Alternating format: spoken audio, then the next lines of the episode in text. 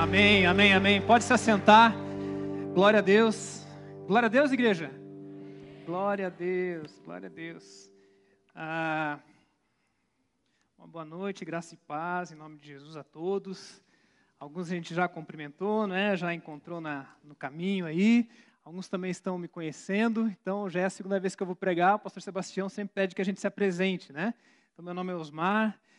É, lá em Fortaleza a gente aprendia a fazer assim, ó, quando gente falava, meu nome é Osmar, daí todo mundo dizia, oi Osmar, vamos fazer? É legal, né? Você gosta do seu nome? Você gosta? Eu aprendi a gostar do meu, né? Não gostava muito, né? O nome do meu pai. Mas hoje eu, eu gosto, quer ver? Ó? Oi, é, meu nome é Osmar. Olha que nome bonito. Né? Legal. Então, eu, a, privilégio, a alegria do pastor Sebastião de me uh, me dá a chance de pregar, né, de estar aqui com vocês.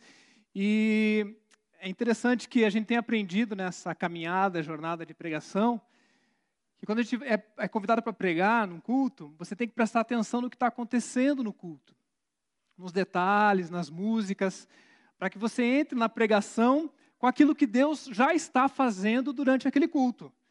Você já percebeu a voz de Deus nesse lugar aqui, nessa noite, hoje? É, é tão óbvio, né? É uma voz óbvia. É, quando tem um culto assim, não é? Mas, na verdade, é, hoje foi algo um pouco diferente, foi, foi a mais, foi além, porque eu não passei nenhuma dica de música para ser cantada hoje, né? Às vezes a gente passa, e tem algumas frases que foram faladas também pelo pastor, que são exatamente aquilo que eu vou falar. Então, você não pode falar assim, ah, foi redundante. Não foi redundante, é Deus repetindo, né? E a gente, é, o povo de Israel era um povo que aprendia pela repetição, né? Repete, repete, repete. Deus faz assim com a gente. Então a gente vai ouvir talvez algumas coisas e falar, puxa, era isso mesmo que Deus queria falar conosco. Então eu vou pedir que você abra sua Bíblia no livro de Hebreus, tá?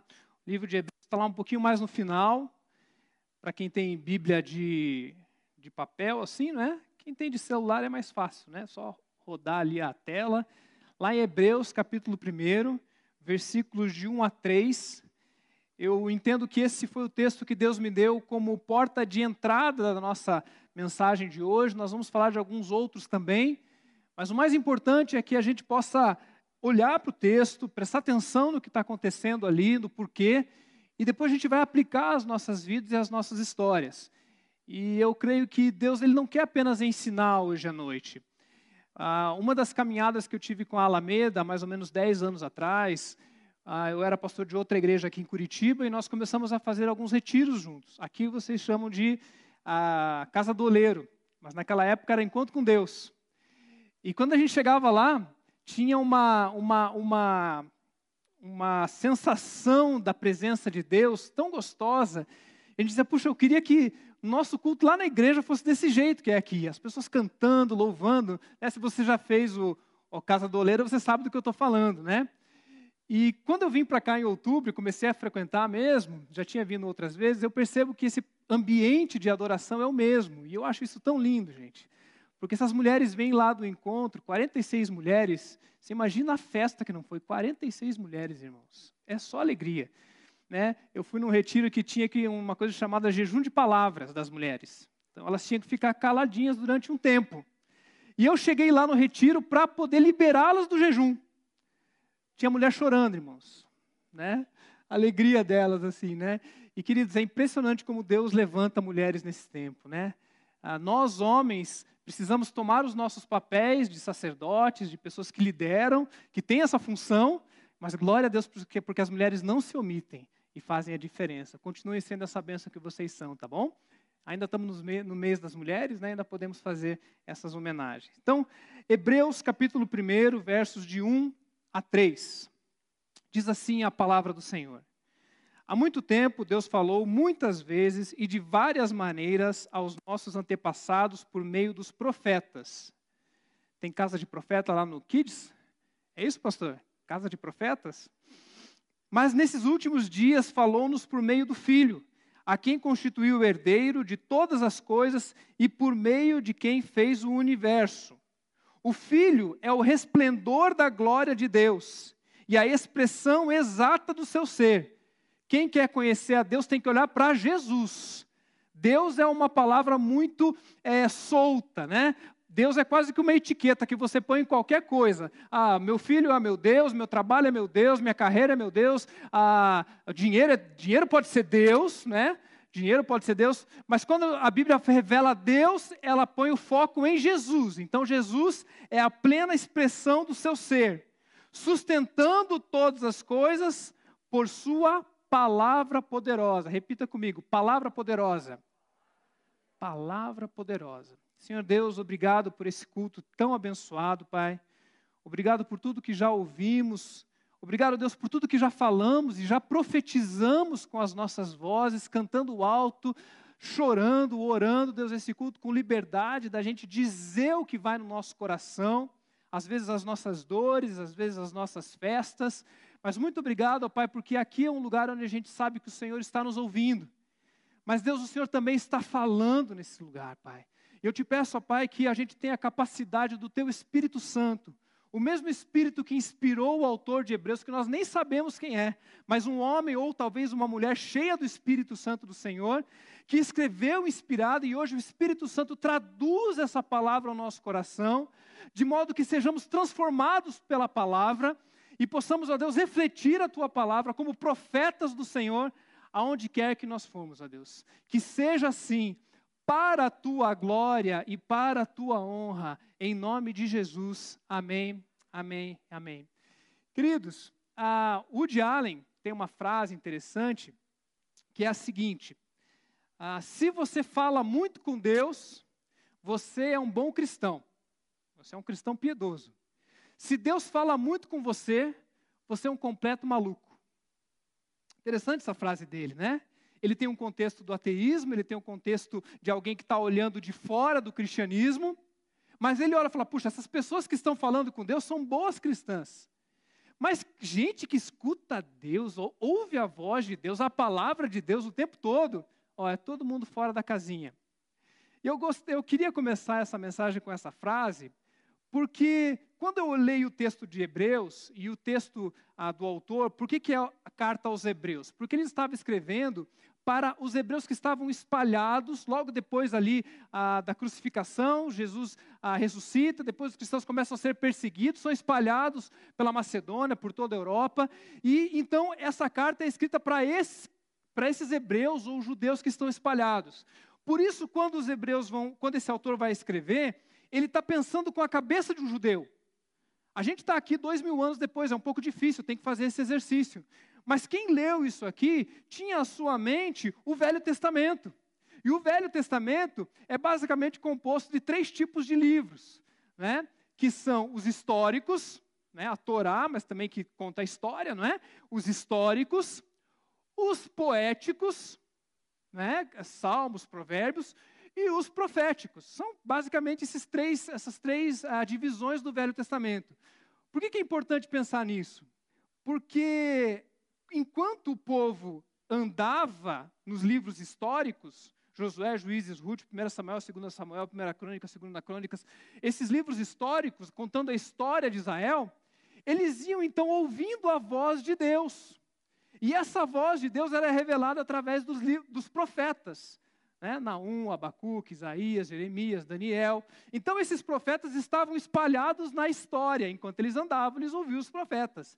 E enquanto eles ouviam os profetas, a palavra de Deus, vinda de Deus, eles reagiam a isso, escrevendo seus salmos, seus provérbios, suas orações e suas canções. Então, históricos, proféticos, poéticos. Eles respondem a isso, a vida deles. E essa história que o, povo de Israel está vivendo ali espalhado, já os cristãos convertidos lendo esse texto, eles estão vendo aqui que há muito tempo Deus falou. Deus fala. E Deus fala desde Gênesis capítulo 1, versículo 3. Você já encontra Deus falando, Deus se pronunciando. Já percebeu que já cantamos músicas sobre Deus falando, trazendo a existência. Então, Gênesis 1:1 diz que Deus estava então a, se movimentando sobre uma coisa chamada tovu vavohu. Meu, meu hebraico é, é péssimo. Eu, eu, aprendi japonês hoje.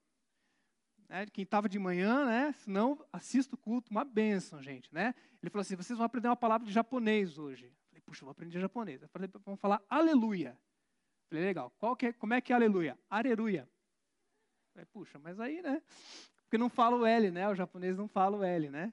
Mas a, a, a ideia é que Deus estava se movendo sobre a face das águas, e esse Tohu Havohu é uma coisa chamada caos, existia algo em desordem, uma massa informe. Era como se houvesse uma confusão. E daí Deus ele entra na história e pela sua voz ele põe ordem no caos. Ele começa a ordenar aquilo que está confuso e antes inexistente, porque antes era Deus e Deus, né? Depois de Deus e Deus vem essa confusão e Deus põe ordem no caos através da sua palavra. Então, ah, por que, que Deus fala? Por que, que Deus fala? Por que, que Deus conversa com a gente? Por que, que Deus se revela a nós? Por dois motivos. Primeiro, porque Ele quer ordenar todas as coisas. Porque Ele quer organizar as coisas. E Ele deixa as coisas tão organizadinhas que chega no, no sexto dia da criação, Ele fala assim: Olha, eu sei que é, Deus criou todas as coisas, né? E viu que era bom. Né? Bom não significa qualidade necessariamente, também. Mas mais importante que qualidade é suficiente. Deus fez algo que aquilo ali era aquilo que ele queria fazer. Pronto, era pleno, era isso, não falta nada, não sobra nada. É isso, pleno, bom, é essa a expressão do hebraico. Só que no sétimo dia, ele cria a gente. E quando ele cria a gente, ele fala que era muito bom. Agora fala assim: eu sou muito bom. Tem gente que ficou tímido, né? Meu orgulho, pastor, que isso? É, nem quero tirar a máscara porque eu tenho autoestima baixa, o pessoal vai descobrir que eu não sou tão bonito com máscara. A gente olhar amanhã de manhã no espelho, queridos, né? Acordar e falar assim: você é lindo, porque Deus fez você. Eu, eu fico invocado com gente que prega para falar do amor de Deus e começa falando do pecado. Nós somos pecadores. Em pecado me concebeu a minha mãe. Nós somos pecadores, nós temos defeitos, nós não somos perfeitos. Mas a minha Bíblia não começa em Gênesis 3, quando fala que o homem caiu. A minha Bíblia começa em Gênesis 1, quando diz que o homem é a imagem e semelhança de Deus e é muito bom. Fala assim: Eu sou muito bom. Por que, que você é bom? Porque Deus me fez. Deus me fez. E Deus não erra, gente. Coisa boa, né? a gente poder começar a acreditar nessas coisas. Então, quando Deus ele faz o homem, e ele dá o nome para o homem e dá o nome para a mulher, mas depois disso ele faz um negócio interessante. Ele faz assim: agora, seres humanos, homem e mulher, vocês vão cuidar do jardim. Porque ele já sabia que aquela ordem que ele colocou, o ser humano mesmo ia confundir. O pecado entra, tem divisão entre homem e mulher, eles cortam árvore para poder fazer roupa, começa um monte de coisa a dar errada. Mas Deus colocou sobre o homem e sobre a mulher a autoridade de organizar as coisas, o caos. E ao colocar ordem no caos. Por isso, quem dá o nome para os animais não é Deus. Porque ele fala assim, ó, domine sobre todos os animais e dê nome a eles. Porque quando você dá nome, você denomina, você domina. Não foi assim com relação ao seu filho? Quem escolheu o nome do seu filho? o horóscopo. Eu olhei o horóscopo e daí. Ah, foi ao... Não, você escolheu. Por quê? Porque você desejava, guarde, guarde esse valor um pouquinho. Você desejava algo para o seu filho. Né? Tem gente que acaba não escolhendo, não, não pesquisando, depois fica meio com dor na consciência, né? Mas você, eu gosto da, daquela atriz, eu gosto daquele ator, eu gosto daquele jogador de futebol, né? Diz que daqui 20 anos vai ter um monte de álcool gel da Silva, né?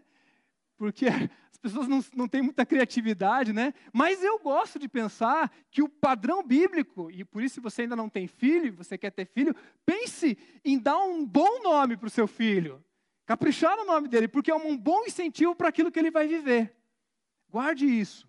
Então Deus, ele, ele, ele primeira coisa que ele faz, ele, ele usa a palavra para ordenar as coisas. Segunda coisa, Deus ele usa a palavra para se revelar para se dar a conhecer, para que a gente saiba quem Ele é. Então, quando a gente vê os profetas falando ah, ah, das leis, por exemplo, ou seja, dos do Levíticos, ou, ou, os Dez Mandamentos, Deuteronômio, né? ou em Êxodo também, ah, aqueles dez mandamentos não são dez regrinhas que você tem que fazer. Tem gente que reduz os dez mandamentos a, ah, eu não posso fazer aquilo, eu não posso fazer aquilo. Queridos, ah, os dez mandamentos são muito além disso. Sabe o que são os dez mandamentos? Os dez mandamentos são a expressão do caráter de Deus. Quando você lê os dez mandamentos, você vê quem Deus é.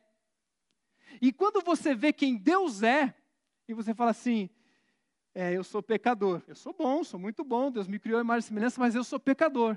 E você olha para aqueles dez mandamentos e vê quem Deus é, olha para a revelação de quem Deus é, é que nem Jesus quando está andando sobre, a, sobre as águas. E daí o, o Pedro está né, tá lá no barco, e ele olha, e ele olha para Jesus e ele fala, ai de mim, que eu vou morrer.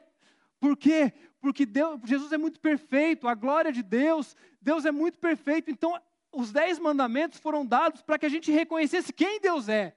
Deus é daquele jeito. E quando a gente olha para Deus, a gente tem que ter uma relação com Ele. E falar é a maneira pela qual a gente conhece uma pessoa, sim ou não? Quer ver? Ah, já viu aquela pessoa na célula que fala pouco? A gente pode dizer que ela é misteriosa, não é não? Hum, esse cara aí deve ser algum, algum é, espião né? Veio na primeira célula não falando nada, veio na segunda não falou nada, não está falando nada. A gente pergunta, a pessoa diz no máximo nome, né? Quando a gente fala de dentro de nós e aquilo começa a sair, nós começamos a dizer quem nós somos, né? Por exemplo, você vai num jogo de futebol de crente. Tem gente que já riu aí, né? Porque a gente sabe que às vezes a gente está jogando bola e de repente, quando você vê, fala, pô, não conhecia essa parte do meu irmão, esse lado do meu irmão. E quando a gente vai ficando à vontade, ou mesmo, seja feliz, né? já viu na célula, começa a ficar aquele clima gostoso da célula, e de repente você faz um quebra-gelo, faz uma pergunta, todo mundo quer falar, daí você fala assim, puxa, agora o grupo está se conhecendo. Por, casais, quem está aí com o seu namorado, noivo, marido, mulher? Levanta a mão. Legal. Você sabe que existe comunicação verbal e não verbal, certo? Sabe disso? Comunicação verbal. Quais as duas é mais importante? As duas, né? Você tem que investir nas duas. Mas tem gente, por exemplo, que não gosta de falar dentro do relacionamento. E tem que falar, tem que conversar, tem que colocar para fora aquilo que está dentro de si. Teve uma, uma mulher que falou assim: Ah, meu marido faz 30 anos, disse que me ama, lá no, no começo do casamento falava que me ama, depois parou de falar, sei lá, faz uns 10 anos que eu não escuto que, eu, que, eu, que ele me ama. E ele virou e respondeu falou assim: Olha, eu te disse faz 10 anos que eu te amo, se mudar alguma coisa eu te aviso. Misericórdia! Entendeu? Ainda mais as mulheres que têm palavra de afirmação, precisam escutar. E mesmo aquelas que não têm, mesmo o casal que não tem, precisa falar. Porque a gente vai falando, falando, falando.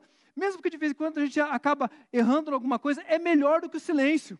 Por isso Deus se revelou através de falar. Antes, Deus falou através dos profetas, Deus falou através ah, da, das leis, né, das leis dos profetas, né, os profetas a voz, a lei e o caráter, e agora ele falou através de Jesus.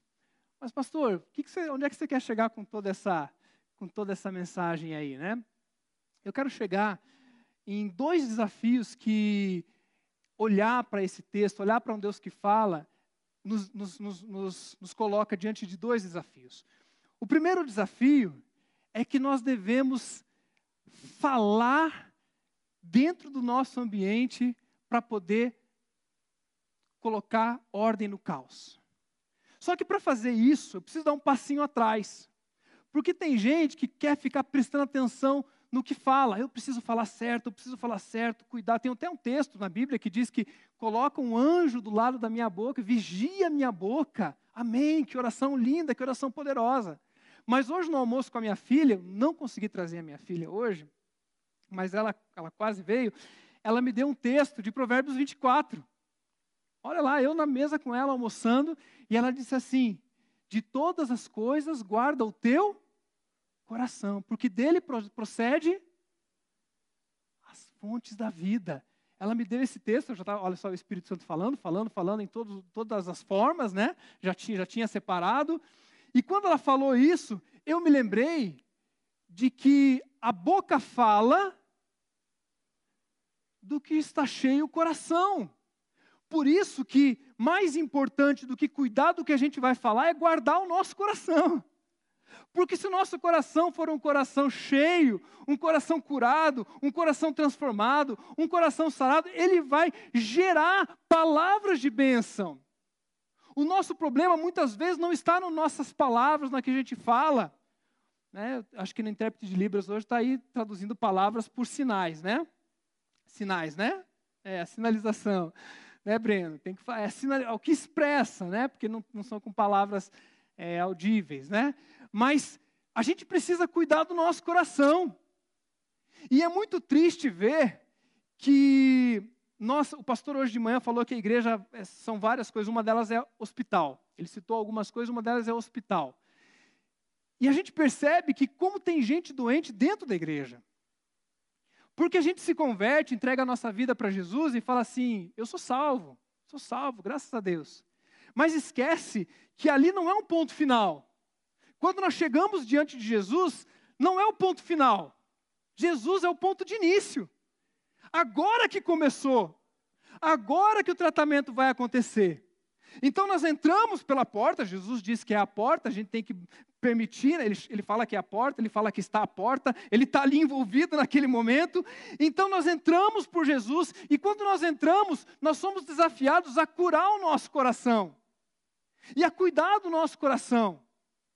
E meus irmãos, se tem uma coisa que o diabo tenta recorrentemente, é incomodar você e é poluir o teu coração, e mais do que poluir e incomodar, é contaminar.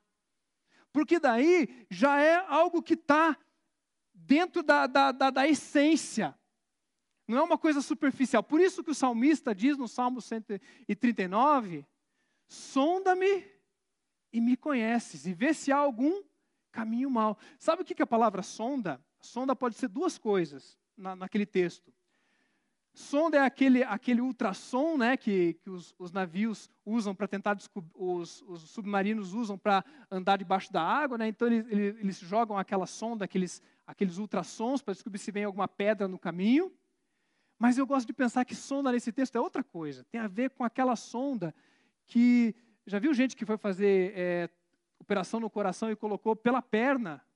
É isso? Tem algum médico aí? Estou falando bobagem? É isso, né? Pega por aqui e a sonda. Tem gente que já fica com agonia, né? E vem por aqui a sonda e ela vai lá dentro do nosso coração. E daí vai lá desentupindo, tirando ali a gordura, tirando aquilo que está fazendo mal, e vai. E queridos, quando a gente quer se colocar como voz de Deus, quando a gente quer se colocar como pessoas que vamos profetizar a vontade de Deus, a primeira coisa que a gente tem que fazer é dizer: Deus, som do meu coração. Eu não sei se você já viu, e eu oro muito por essas coisas. Famosos que se convertem.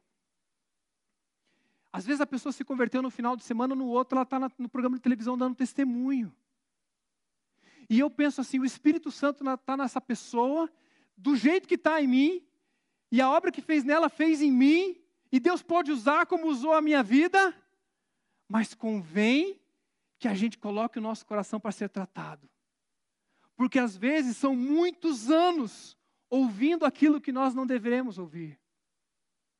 Ouvindo palavras que nós não deveríamos ter ouvido.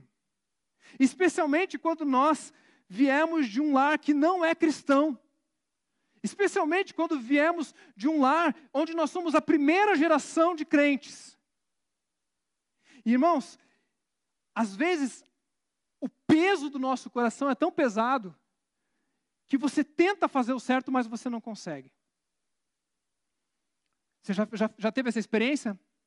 Fala assim, essa semana eu vou, e daí na segunda-feira você já cai. Já fala bobagem, fala que não deveria, já age da maneira errada e você diz: Deus, o que, que eu vou fazer? O que, que eu vou fazer? por isso que eu, quando eu olho para essa igreja, uma das marcas que a, a Alameda tem em Curitiba, né? Eu sou já, já frequento as igrejas batistas de Curitiba como pastor há mais de 20 anos, e quando a gente olha para a Alameda, especialmente depois da chegada do pastor Sebastião, a palavra é cura. Cura.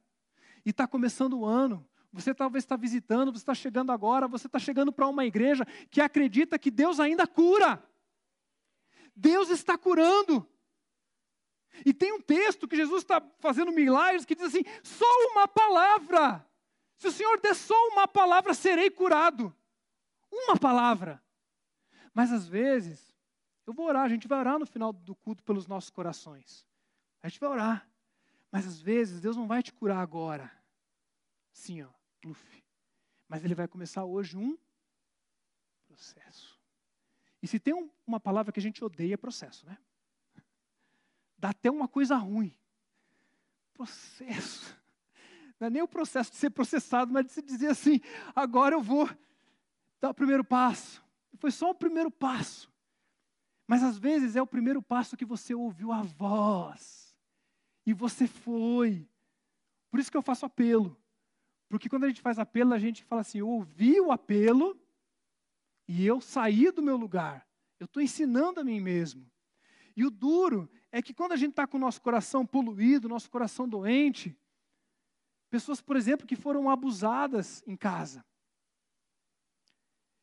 E a gente que se envolve com essas coisas, percebe logo que, às vezes, as palavras mais duras e mais doentias vieram de dentro de casa. A família é o lugar onde a gente, pode, ter as maiores alegrias, amém, gente? Mas ela tem potencial também de nos machucar demais, não tem não?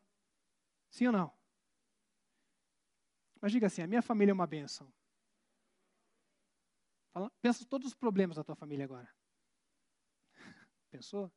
Pensa em dois ou três para não sobrecarregar. Agora fala: a minha família é uma bênção. Mas isso não significa que o papai não errou, que a mamãe não errou, que o tio não errou, que te deu uma palavra maldita. Mas ele não fez por mal. Às vezes não, mas o diabo usou de uma maneira que feriu o teu coração.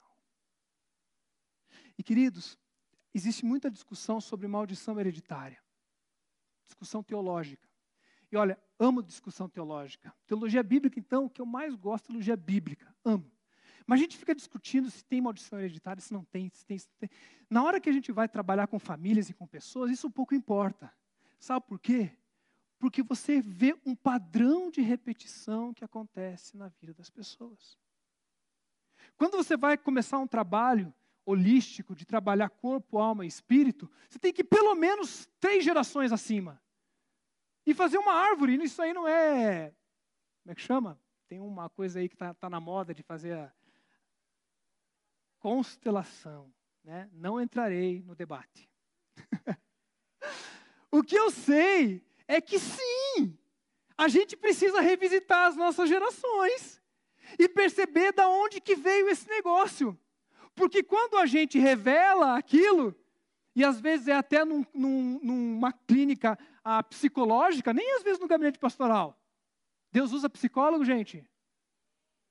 Os ortopedistas, psicólogo, os dentistas. Às vezes lá a pessoa tem uma catarse, ela começa a falar, falar, falar, falar, falar, falar, falar. Tá aí. Agora eu quero dizer um negócio para você. Se você está lidando com uma dor no seu coração, eu quero dizer algo muito importante. Deus quer curar essa dor. Sabe por que, que Ele quer curar? Não é só porque Ele quer você bem. Não é só isso, também. Mas é porque Ele quer que você reproduza o bem. É essa, é, quando, eu, quando eu olho para a minha vida cristã, queridos, quando eu olho para a minha vida na fé, eu, eu tenho 45 anos, e eu, e eu olho para o que eu já vivi, o que eu vou viver, tenho pelo menos mais 100 anos aí na frente. Quero viver bastante, viu, gente? E quando eu olho e eu digo assim, Deus, para te falar a verdade, se eu olhar para mim mesmo, eu estou bem satisfeito já. Porque, olha, Deus, eu tenho meus filhos, eu tenho, sabe, tenho, tenho segurança, né, tenho saúde. Puxa, eu não tenho assim tantas, né? Assim, coisas que lá atrás. Mas se tem duas coisinhas que me botam de joelho todo dia, chama-se Luca e Laura, que são meus dois filhos. E daí eu faço esforço e penso assim, os filhos do Luca e da Laura. Eu penso nos filhos dos meus filhos. E, quiçá, os filhos dos filhos dos meus filhos. Porque no momento em que eu penso assim, Deus, eu quero ser curado, não porque eu quero ter uma vida boa apenas, e Deus tem vida boa para gente, mas porque Ele quer que eu seja alguém que vai colocando ordem no caos. E eu vou passando por essa vida, e por onde eu passo, as pessoas percebem que Deus está fazendo algo diferente. E sabe o que acontece na segunda coisa? Eu não consegui achar quem foi o teólogo que disse isso, então não fui eu, não sou eu que estou dizendo, mas eu não lembrei quem é que disse, que diz assim: não existe um centímetro quadrado nesse mundo aonde Deus não olhe e diga é meu. Tudo é dele. Tudo é dele. A tua roupa, o teu trabalho. Sabe quando você for para o teu trabalho amanhã? Você vai chegar lá no teu trabalho, você trabalha de Jesus. Vocês que não sabem. É tudo, de, tudo, tudo é dele. Tudo é de Jesus. Eu entro no meu carro todos os dias, eu trabalho como Uber. E todos os dias o carro é do Senhor. E que eles acontece cada coisa doida lá. Você já percebeu que, que Uber não pode puxar a conversa, né? Chato Uber que puxa a conversa, né? Eu também não puxo. E curitibano, então, eu sou curitibano, tá? Não, não é o jeito. 10% das pessoas puxam conversa. E eu fico quietinho, mas às vezes eu coloco um CD, alguma coisa ali. CD. Tava demorando, né? Spotify.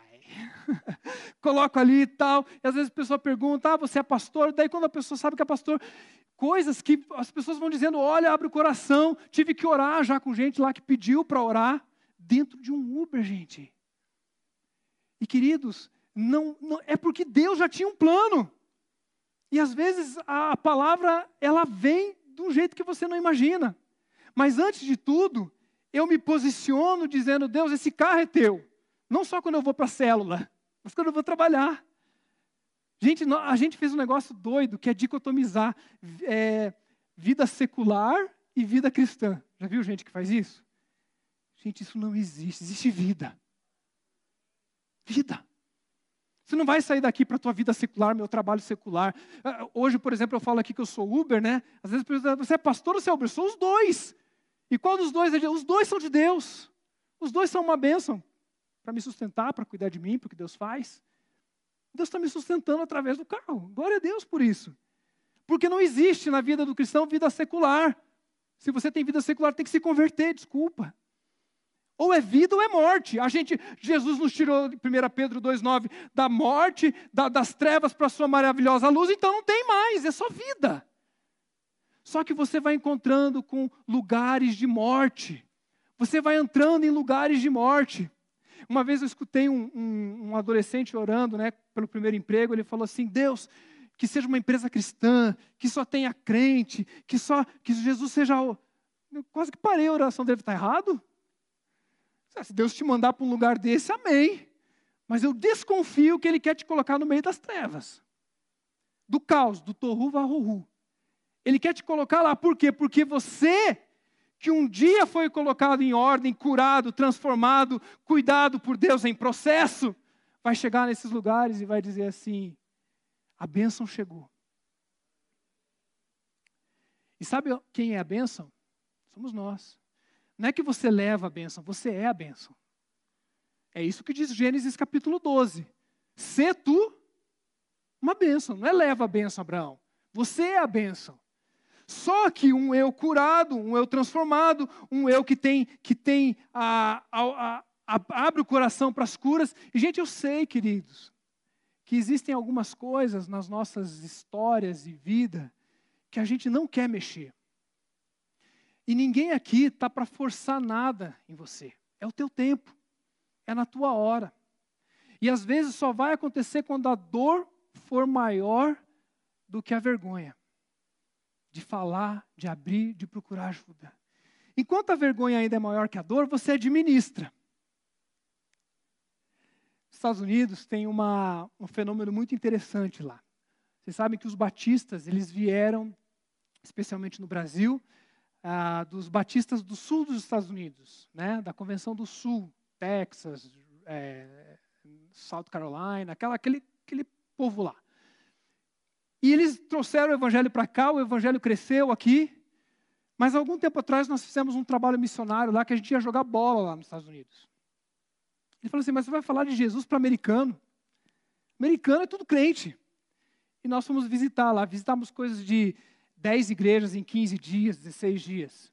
E a gente chegava nas igrejas, tinha dois tipos de pessoas naquelas igrejas. Uma igreja desse tamanho ou maior do que essa, com 50, 60 pessoas os microfones dos melhores possíveis, as iluminações, o projeto, todos os melhores possíveis, 50, 60 pessoas no máximo. Dois tipos. Velhinhos, bem velhinhos, né? talvez há mais de seus 70 anos, talvez aqueles que estiveram lá no começo, firmes ali, e uma outra geração, que é pais de filhos pequenos. E eu fui perguntar por que, que acontece esse movimento. E eles disseram assim: porque é o seguinte, pastor. Quando eles chegam nos seus 15, 16 anos, eles vão sair para o high school e depois para o college, né, que é o segundo grau, ensino médio, né, e depois a faculdade, e eles largam a igreja. Eles não vão mais para a igreja, eles abandonam. É a fé dos pais deles, não vão, eles, eles largam. Só que eles acabam casando. E quando eles casam, eles ali vão tocando ainda entre eles, às vezes até casam na igreja, simbolismo, mas quando vêm os filhos, eles voltam para a igreja. Porque eles querem que os filhos tenham a mesma educação que eles tiveram. E eu olhei com aquilo com bons olhos, e eu tive a oportunidade de pregar algumas vezes, e eu dizia assim: queridos, tentem ensinar os seus filhos a não terem esse gap. Porque, infelizmente, muitas vezes, a gente só vai voltar para cá quando a dor estiver enorme, quando o nosso filho estiver na droga, quando o nosso filho estiver longe de Jesus, quando a gente tiver com um grande problema acontecendo. E se você voltou para a igreja porque você está com um grande problema, glória a Deus porque você está aqui, você não vai ser julgado nesse lugar. Não é aquela coisa, ah, agora que está com problema, vem, né? Que bom que você veio, você está no melhor lugar. Que bom que você veio. Mas eu quero dizer algo para você, que talvez está aí tentando entender o que está acontecendo nesse mundo. Sabe o que está acontecendo nesse mundo? Deus continua se movendo. Ele está se movendo sobre a vida dessa igreja, da sua casa. Ele está se movendo. Ele está lá na tua casa. Quando você ora pelo seu filho, você acha que você ama o seu filho, Deus ama muito mais. Só que daí Deus está te chamando para você fazer algo de, de, de ministrar e ser usado por Ele na vida daquela, daquela criança.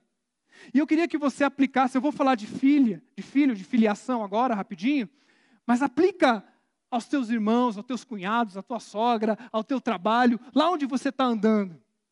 Tá? Tenta aplicar, tenta expandir. Eu só vou dar o exemplo do filho que eu acho que mexe mais com a gente. Então, quando ah, você é o canal de Deus para agir na vida daquela, daquela criança pastor usou o texto de Romanos capítulo 4, versículo 17, que Deus chama as coisas como se elas não existissem. Ele, ele chama como se elas não existissem. A existência é como se elas não existissem. Né? Já estava lá. E essa palavra é Kalel.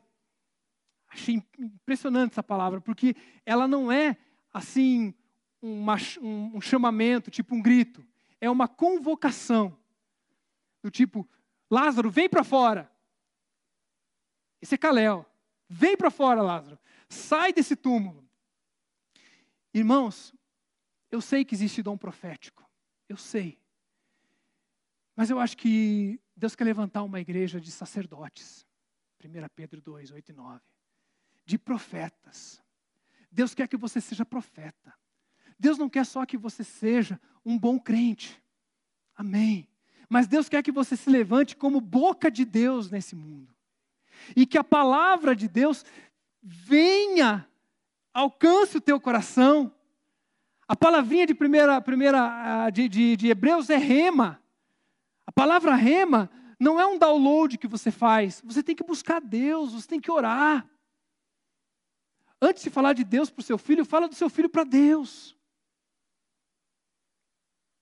Eu preciso conversar com tal pessoa. Quanto tempo você gastou de oração falando com Deus, dizendo: Deus, me dá as palavras, porque eu não sei o que falar. Ih, pastor, passa isso o tempo todo. Deus, eu tenho que ligar. E eu não sei o que eu vou falar para essa pessoa ainda, porque é muito difícil. E daí, sabe o que acontece? A gente geme. Quem aqui já gemeu diante de Deus? Já gemeu, do tipo assim, Deus, não, não tá difícil. Mas daí quando você geme, você ora, você jejua, você pede oração, você vai na reunião de oração, você busca Deus, porque Deus não é Deus não é óbvio. Deus é abscôndido. O que, que significa isso? Que Deus ele tem que ser buscado. Mas aqueles que, os, que o buscar de todo o coração, ele vai se revelar. Não tem uma pessoa nesse universo que não levantou a mão dizendo Deus e Deus não ouviu. Queridos, não tem oração errada. Oração errada é não orar. Qualquer pessoa, em qualquer lugar que diga Deus, Deus está ouvindo. Por isso, se você buscar a vontade de Deus, clamar ao Senhor, Ele vai te responder. Só que para que você faça isso, a, a palavra rema, você precisa dispor o teu coração, dar tempo para Deus, ter relacionamento com Deus. Não adianta querer ouvir Deus só na pregação de domingo à noite, queridos. Amém que as pregações aqui são bênção. Glória a Deus. Mas você precisa da sua intimidade com Deus. Todos os dias. E Deus amanhã fala comigo, Deus. Geme lá amanhã de manhã. Geme. Geme. Daí, daí o Espírito Santo vai entrar com você com gemidos inexprimíveis. Que, que coisa gostosa quando Deus começa a falar. E você clama e Deus vai te dando palavra e você se levanta como profeta na tua geração. E o profeta na tua geração não é a coisa só de cantar, é a tua geração. E eu quero terminar com esse exemplo aqui que eu acho o mais lindo de todos. A gente cantou, que a gente não sei até se o, pessoal do louvor lembrar, que fala quebrar cadeias. Tem um cântico que fala quebrar cadeias, né? É. Então, se puder cantar essa canção, que é o seguinte: tem um, um, um patriarca chamado Jacó. E, e Jacó, para mim, passou tudo isso que eu preguei até agora, está na história de Jacó. A gente contar a história de Jacó, você vai, vai ver o que, que eu preguei. E Jacó, ele teve uma, uma família interessante. Ele teve um avô, que era o pai da fé, Abraão, amigo de Deus, próximo de Deus, alguém, né? Abraão, pai da nação. Mas ele teve um pai meio meia boca. Se você for ver a história de Isaac, você vê a história de Abraão, é muito legal. Quando você lê Isaac, são dois capítulos, e você fala assim, que coisa mais sem graça. É mais legal a história da esposa dele, conquistando. Ele fala, é só isso, uns, uns poços que vai, que tem que tapar lá. É só isso, a história de Isaac é muito sem graça. Abraão com Isaac é legal. Mas o próprio Isaac, ele né? Parece que ele demorou para dar a bênção, sim ou não? Né? Já estava meio, meio cego, não conseguiu reconhecer. Quando ele vai dar o nome, dá o nome de Esaú, que tem a ver com vermelho, que tem a ver com, com força, e o outro chama de Jacó. Miserável de nome é esse, meu Deus do céu, que ele foi dar para o filho. Jacó significa usurpador, enganador. Meu professor de hebraico falava safado. Ele era japonês, ele falava safado, né? Safado, Jacó é safado, né? Então você imagina Jacó crescendo desde pequenininho, ouvindo assim, Benjamim presente, né? É, Sara presente, sei que lá presente, Labão presente, Ló presente, safado, usurpador, mentiroso. Aí Jacó tinha que fazer assim, presente. E a história dele é interessante porque ele reflete o nome dele. Ele vive aquilo que a palavra foi lançada sobre ele. Ele encarna o caráter do nome. E não é só o nome, porque o problema foi o pai e a mãe também. Mas o nome também, que ele carrega com aquele caráter. Ele passa todo mundo, passa a vida enganando e sendo enganado. Tanto que quando ele é enganado, até a vontade de falar, viu como é que é bom aí, viu? Também, viu? Também te enganam. E ele vai vivendo aquela vida dele e tentando a, a, conquistar e briga com o irmão, ele vai se encontrar com o irmão, e quando ele vai se encontrar com o irmão, ele acha que vai morrer, porque eles tinham, ele tinha roubado a bênção, e quando ele encontra, ele vai, Deus fala assim: agora eu vou te dar, vou ter uma experiência com você, Jacó. E leva ele para o Jaboque, para o lugar onde só está ele Deus. Aquele lugar onde você vai ouvir a palavra rema. Sabe aquele lugar que talvez ninguém entende o que vai no teu coração, só Deus. Você sabia que tem coisa que você não conta para ninguém, você só conta para Deus? Você não coloca no Instagram. Você não posta. Tem coisa que é só tu e de Deus. Tem coisa que você fala só isso aqui, só eu e o Senhor, Deus. Porque só o Senhor me entende. E Deus entende? Entende, porque ele viveu tudo isso, né? Jesus viveu. E daí Jacó está lá, e daí Deus fala assim, né, através do anjo, né, o anjo do Senhor fala assim: Jacó, qual o teu nome? E eu fico pensando, né, mas Deus já não sabia o nome de Jacó? Claro que sabia, né? E daí ele diz assim: Meu nome é Jacó. Jacó fala, e quando ele fala, ele se revela. Ele se apresenta, ele admite, está doendo, ó oh, meu coração. E o, meu nome é Jacó, mas meu coração, meu coração é Jacozão. Meu nome é Jacó, mas meu coração é usurpador, é mentiroso. E eu sou geração da bênção do Senhor, porque a bênção que Deus tinha dado para Abraão foi para Isaac e estava sobre Jacó, queridos. Deus tinha uma bênção sobre Jacó, sim ou não? Deus tinha tirado a bênção? Não, estava lá, estava em cima dele. Mas Deus não quer multiplicar a bênção antes de tratar o caráter. Por isso ele encontra com Jacó e fala assim: qual é o teu nome, Jacó? Eu quero multiplicar outra coisa. É você mas eu quero dizer que você agora vai se chamar Israel. E ele muda o nome de Jacó. E Jacó começa um processo. Sabe por que é processo? Porque Jacó erra no, no texto seguinte. Né? Se você for ler lá, você fala assim, mas já pegou. Ele está num processo, mas ele começou. E você for ver o, o final da vida de Jacó, queridos, é vitória. É lindo. Mas sabe por que é mais lindo? Se o pessoal do louvor puder vir aqui é que Jacó, ele descobriu uma coisa, uma coisa, que eu me lembro agora, né? De tantas. Que ele está preocupado com ele, mas ele está mais preocupado com os filhos, com os outros. Ele não está só preocupado com ele, que eu quero ver, que eu quero ser bênção. Eu quero que, que os outros sintam. Jacó entendeu isso, porque ele veio de um lar disfuncional. Ele veio de um lar onde foram expostos a uma série de culturas mundanas. E aquilo ainda estava lá.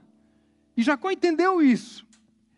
E daí chega o um momento em que Jacó está lá já indo à frente na sua vida, já teve vários filhos, mas tem um filho que era especial.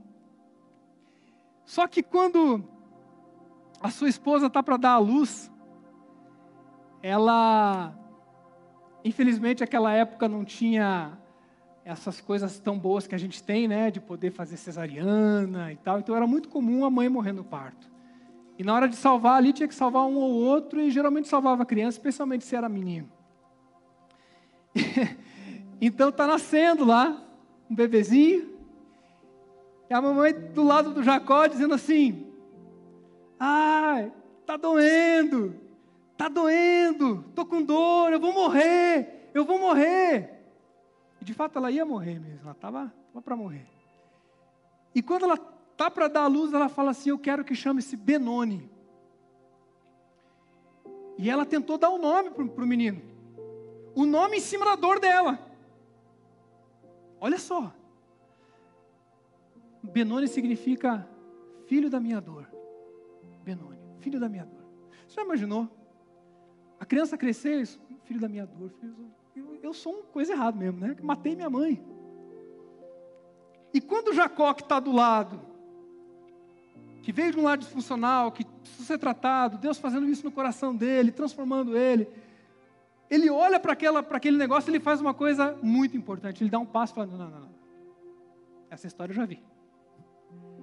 Vai se chamar Benjamim.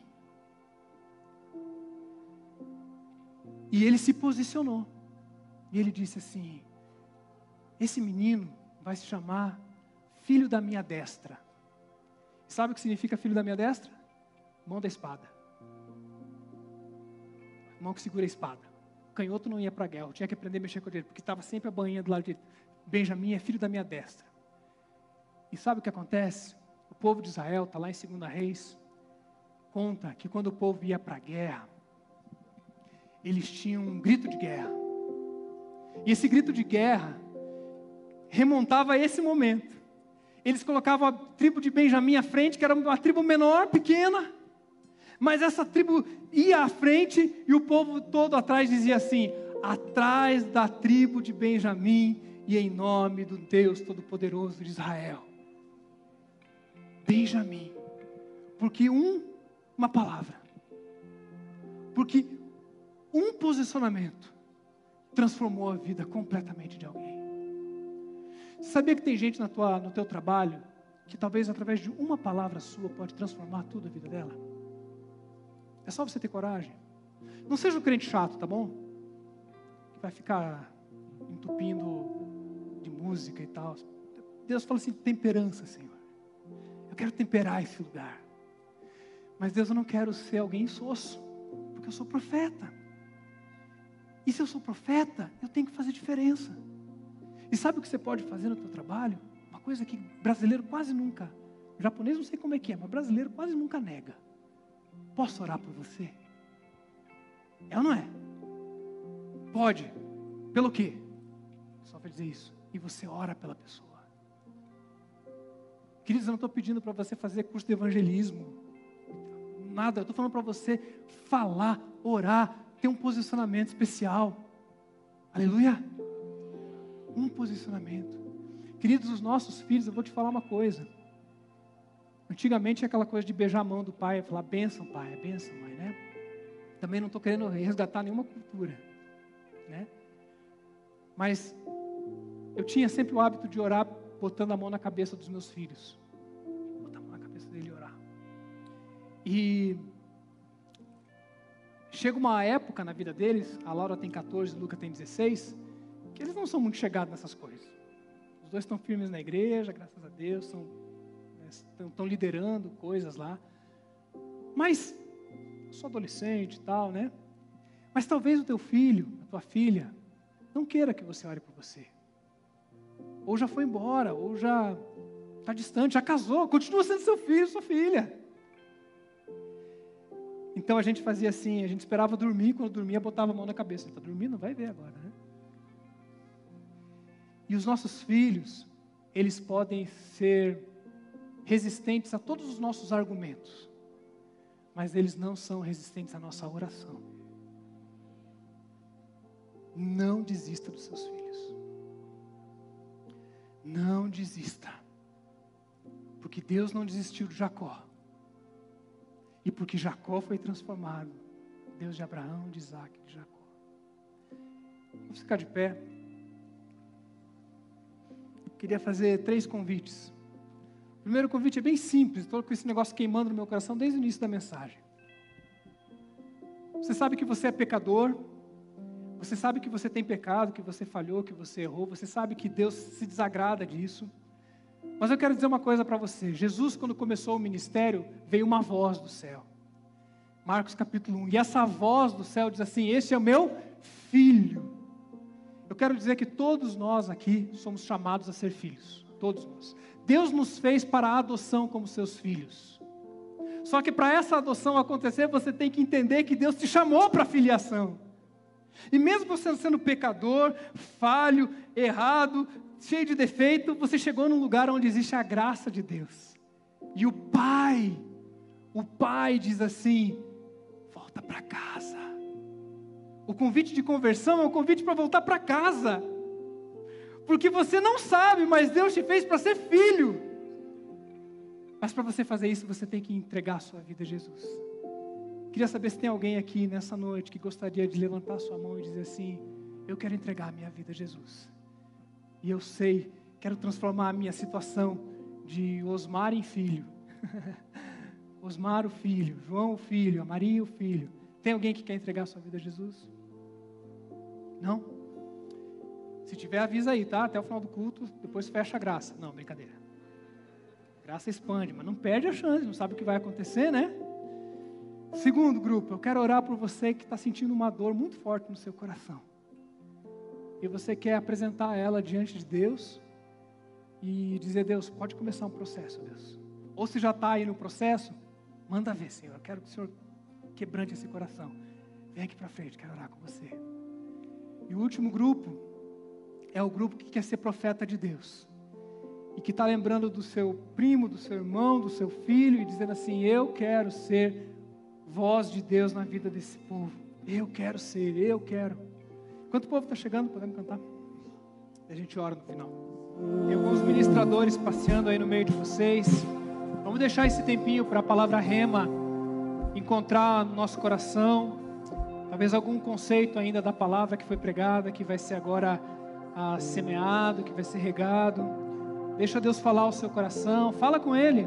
Fala em voz alta, se possível. É, no mundo espiritual, porque o mal também tem que ouvir, o inimigo também tem que ouvir que nós sabemos que somos filhos de Deus e que nessa grande cadeia da graça e da salvação nós não seremos o elo fraco. Essa geração não será o elo fraco. Essa geração não vai se abster de se manifestar e de colocar a mão na mão, na, na cabeça dos nossos filhos. Deus, o que diz que está lá, casa de profetas. O que diz que está lá, Deus, aquela geração é uma geração que vai nos superar em nome de Jesus, Pai. Deus, nós tocamos aquela geração, nós queremos ser uma geração santa, aonde os nossos filhos olharão para nós na mesa de, de, de, jantar, olharão para nós nas férias, olharão para nós no caminho no carro e poderão ver o exemplo do Senhor, não a perfeição, Deus, mas pessoas que buscam o Senhor em todo o tempo. Deus, nós queremos ser uma grande família aqui nessa igreja, Pai, aonde nós cuidamos uns dos outros e aonde as palavras são espalhadas para regar, para crescimento e não para maldição, para divisão, Deus. Deus coloca nos nossos lábios uma, uma, um, um anjo, Deus, para que a gente possa realmente fazer bem aquelas pessoas que estão ao nosso redor, Deus.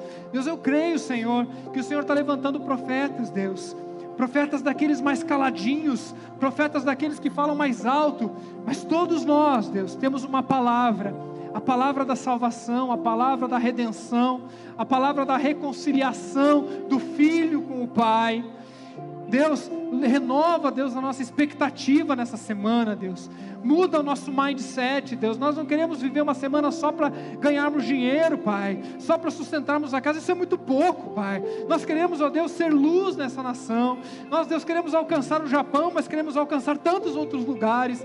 Muda, Deus, tira de nós o nosso pragmatismo, nosso, nosso sossego, ó Deus, e coloca, ó Deus, a, a nossos olhos nos nossos filhos, nos filhos dos nossos filhos, Pai.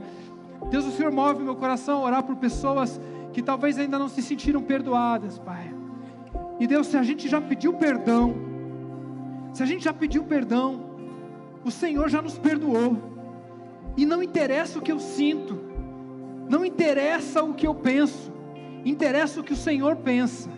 Por isso, ó Deus, se tem pessoas hoje aqui que estão sofrendo porque cometeram um pecado há um tempo atrás, talvez um aborto, talvez um roubo, talvez algo não tão grande, Deus, mas está sendo acusada pelo Satanás. Deus, em nome de Jesus, nós lembramos, ó Deus, que fomos perdoados pelo sangue de Jesus e queremos aprender a viver por aquilo que sabemos e não apenas pelo que sentimos, Pai.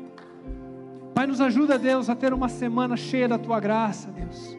Leva-nos, ó Deus, como profetas do Senhor, com querido, uma palavra de criação, colocar ordem nesse caos. Esse mundo precisa de ordem, a ordem do Senhor. Deus faz isso, Pai, na minha vida, no meu coração e a partir de mim, em nome de Jesus. Amém, amém, amém. Deus abençoe, queridos.